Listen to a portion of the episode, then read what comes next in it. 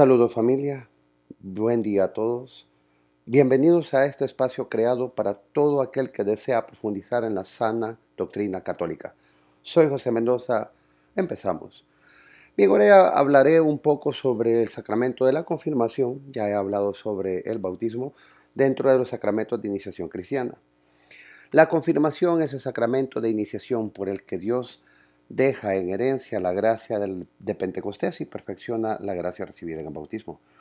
Mientras que en el bautismo recibimos una participación de la vida divina y las virtudes teologales, fe, esperanza, caridad, en la confirmación recibimos una intensificación de los dones del Espíritu Santo que fortalecen para servir a la iglesia y atraer a otros a la amistad de Dios.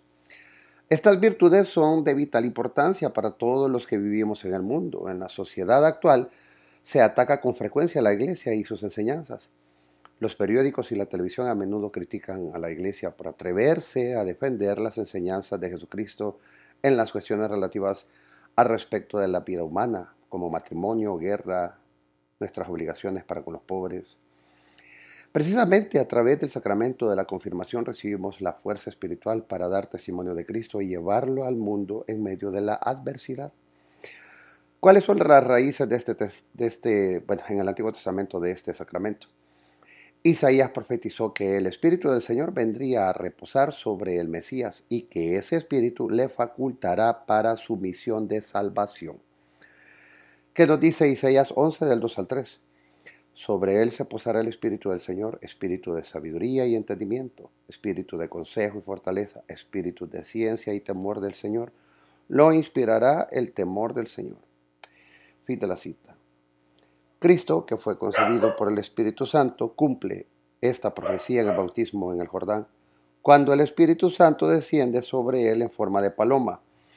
También proclamó el cumplimiento de la profecía de Isaías cuando leyó estos últimos, estos mismos pasajes a la asamblea en la sinagoga. Es instituido por Cristo.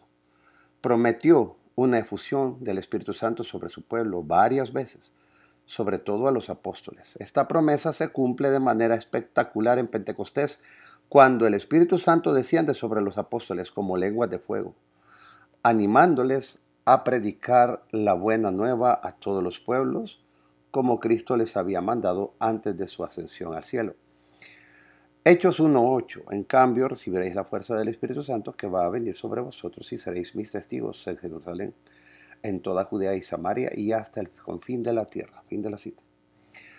De hecho, en el segundo pasaje de la escritura, en la introducción de este capítulo, vemos cómo San Pedro y San Juan y Juan fueron, bueno, a Samaria después de escuchar estas cuántas personas estaban eh, aceptando a Cristo.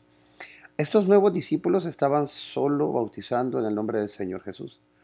Y a su llegada, los dos apóstoles rezaron para que estos cristianos recibieran el Espíritu Santo, pues aún no había bajado sobre ninguno.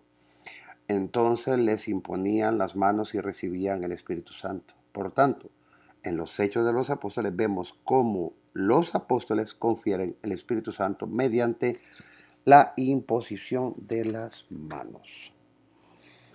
Un buen soldado de Cristo, algo que todo católico debe saber. La forma ordinaria de rito de la confirmación incluye un ligero golpe en la mejilla para recordar al destinatario que el servicio de Cristo es difícil y puede incluso ser peligroso. Esta palmada en la mejilla que suele administrar el obispo es símbolo de la fortaleza en tiempos de persecución, incluso hasta el martirio, y es un recordatorio de que el cristiano necesita convertirse en soldado de Cristo. Este término se ha extraído de las epístolas de San Pablo, en las que exhorta a su amigo e hijo en el Señor San Timoteo, hazte fuerte en la gracia de Cristo Jesús, y lo que has oído de mí a través de muchos testigos, estos mismos confíalo a los hombres fieles, capaces a su vez de enseñar a otros. Toma parte en los padecimientos como buen soldado de Cristo Jesús.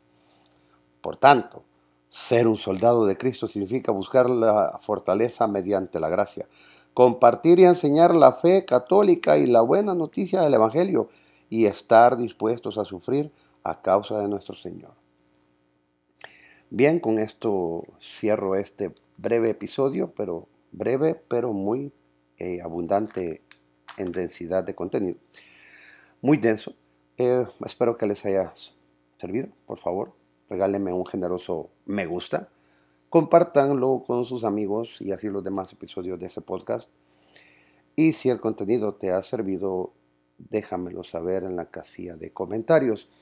En el próximo hablaré sobre la celebración de la confirmación, cómo se debe llevar a cabo y bueno, y más adelante pues los efectos de este. Muchas gracias, feliz domingo a todos, que Dios les bendiga. Hasta la próxima.